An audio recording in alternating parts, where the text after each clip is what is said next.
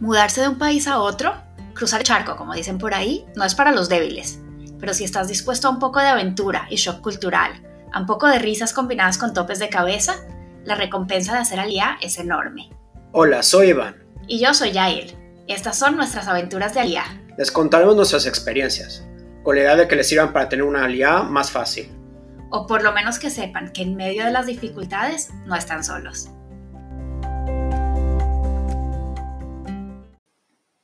Llegar a vivir Israel es todo un tema. No importa si llegas solo o con familia, pero hacer con familia implica organizarte no solo tú, sino también organizar a tus hijos. Cosas como educación, que es tan distinto a lo que estamos acostumbrados en nuestros países. Por ejemplo, yo creciendo en Colombia fui al colegio hebreo. Es el único colegio judío que hay en Bogotá. Y fui a ese colegio desde primero de primaria hasta que me gradué de bachillerato 11 años después. Por ejemplo, en México hay muchos colegios judíos.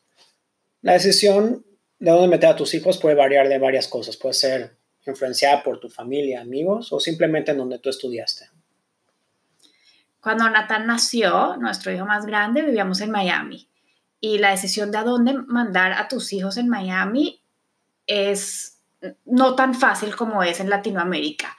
Ahí, por ejemplo, para kinder, hay docenas de kinders y kinder solamente por cuatro o cinco años. Luego necesitas decidir a dónde mandarlos a primaria. Entonces, otra vez tomar la decisión. ¿Los quieres mandar a colegio público o a colegio privado? ¿Colegio judío o colegio no judío? ¿Los quieres mandar al colegio de la zona en donde vives o los quieres mandar a otro colegio en otra zona? Eh, y en realidad la decisión en Estados Unidos es entre pagar miles de dólares al mes o de pronto tener la suerte de entrar por lotería a un buen colegio público. Cuando llegamos acá fue un shock, pero fue un shock positivo. Aunque hay miles de opciones de educación, laica religiosa, súper religiosa, yeshivot, educación toraní, tali, no sé, mucho más opciones de lo que estamos acostumbrados. El estándar, el estándar académico es más o menos similar, sobre todo en, la ciudad, en una ciudad como Modena, así que por ese lado estábamos muy tranquilos. Eh, sí, cuando Natán, eh, cuando llegamos acá, pues Natán había estudiado en un kinder religioso en Miami, pero decidimos que no queríamos un colegio religioso acá, nosotros no somos religiosos. Em, y pues pensamos que la decisión estaba tomada, porque aquí en realidad vas al colegio que te toca de la zona, eh, y bueno, hay colegios en la zona religiosos y no religiosos, entonces dijimos, perfecto, al colegio de la zona no religioso. Eh, pero pues cuando llegamos acá nos llevamos una sorpresa de que la decisión no es eh, no era tan fácil, porque acá no existe el que todos los niños son iguales. O sea, obviamente sí, hay igualdad, pero no son iguales. Cada niño lo ven como un individuo y los evalúan para ver qué le conviene más a cada niño. Y eso fue espectacular. Eh, así que, claro, a la hora de meter a Natán al colegio, pues las cosas no eran blanco y negro, habían miles de sombras de gris. Eh, por ejemplo, les cuento un poquito de, la experiencia que nos pasó apenas llegamos. Resulta que el corte para entrar a primer grado acá en Israel es en Hanukkah, o sea, en la época de diciembre. Y Nathan es un niño de septiembre, así que perfecto, estaba listo para quitar Aleph, primer grado.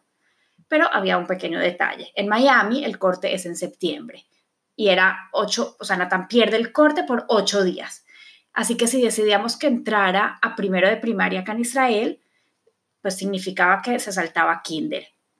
Y kinder es un año de preparación, es un año importante. Aparte, Natán no hablaba hebreo, así que meterlo a primero primaria sin haber hecho kinder y sin hablar hebreo era como tirarlo al agua sin flotador. La ciudad nos ofreció un nuevo Solim, la ayuda de psicología encargada de, educación de la de Modín, eh, para que nos sea tomar la decisión. Nos reunimos con ella que nos puso en contacto con la psicóloga de todos los colegios de la ciudad. Y después de una corta plática con Natán, se dieron cuenta que estaba listo para entrar a primero primaria.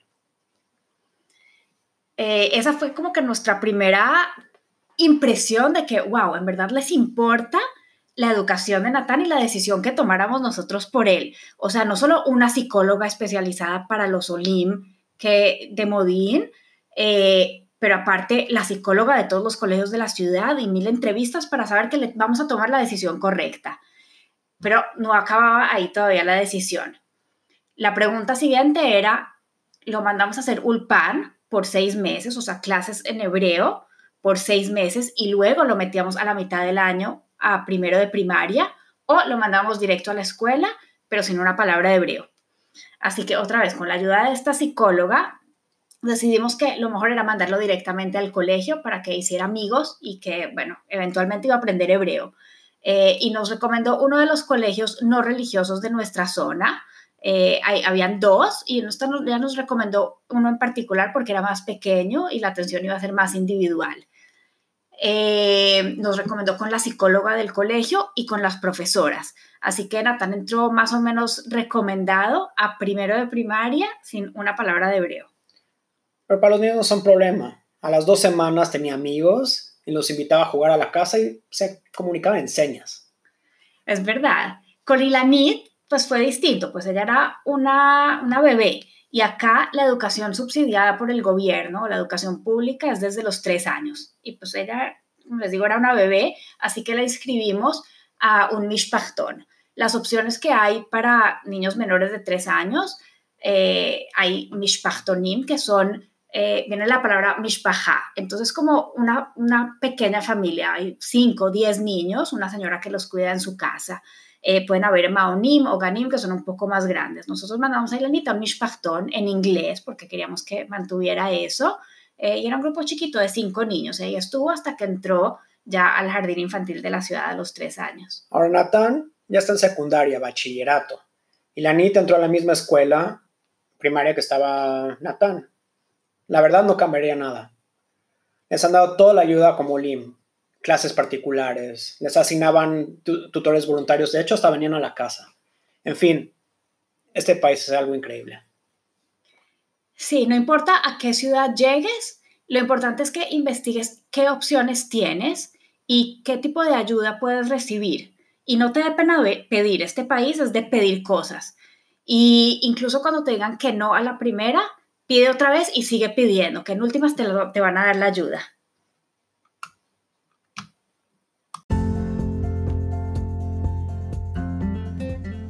Gracias por hacer parte de nuestra aventura de Aliá. Esperamos nos acompañen en nuestro próximo episodio. Para no perderse nuestros adelantos, tips y experiencias, asegúrense de seguir nuestro podcast. Si quieren sugerir temas o tienen preguntas acerca del proceso de Aliá, déjanos un mensaje.